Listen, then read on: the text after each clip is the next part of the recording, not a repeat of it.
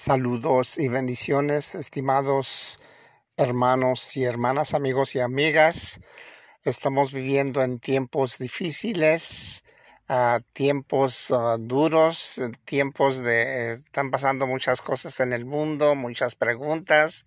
Si usamos la máscara para el COVID o no la usamos, y nos debemos vacunar o no vacunarnos. La gente está viviendo con miedo, con temor.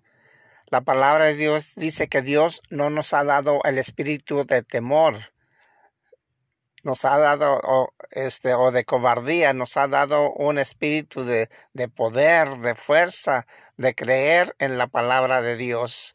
Dios es bueno. Su palabra dice, hubiera yo desmayado si no hubiera visto la bondad de Jehová en la tierra de los vivientes. Joven fui y envejecido, y no he visto justo desamparado, ni su descendencia que mendigue pan. Dios mandó a su Hijo Jesucristo para morir en la cruz del Calvario para redimirnos de nuestros pecados. Pero no más eso, Jesucristo también resucitó. Gloria a Dios, primicia de aquellos que habían de resucitar algún día cuando suene la trompeta. Dios es bueno nos ha dado un camino para ser salvos. Gloria a Dios. Su palabra dice, palabra fiel y digna de ser recibida por todos, que Cristo Jesús vino al mundo para salvar a los pecadores, de los cuales yo soy el primero. Gloria a Dios.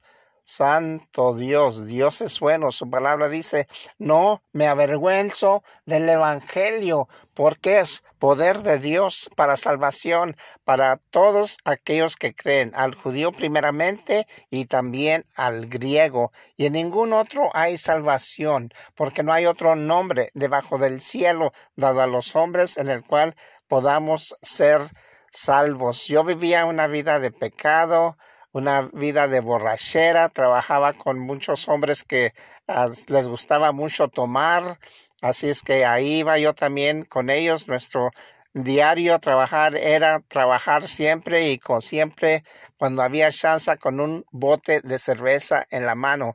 Y el otro día me decía mi amigo, párate, párate en la licorería porque tengo una cruda bien fuerte y me tengo que curar esta cruda que traigo. Así es que Dios quiere un algo mejor para nosotros que eso, ¿verdad? Dios quiere que tengamos vida y vida en abundancia. Para eso vino Jesucristo, para salvarnos de nuestros pecados. Para eso vino Cristo Jesús, para deshacer las obras de Satanás, para deshacer las obras del diablo. Su palabra dice, porque de tal manera amó Dios al mundo que dio su Hijo unigénito, para que todo aquel que en él cree no se pierda, mas tenga vida eterna. Dios te bendiga, apreciado hermano, hermana, amigo y amiga.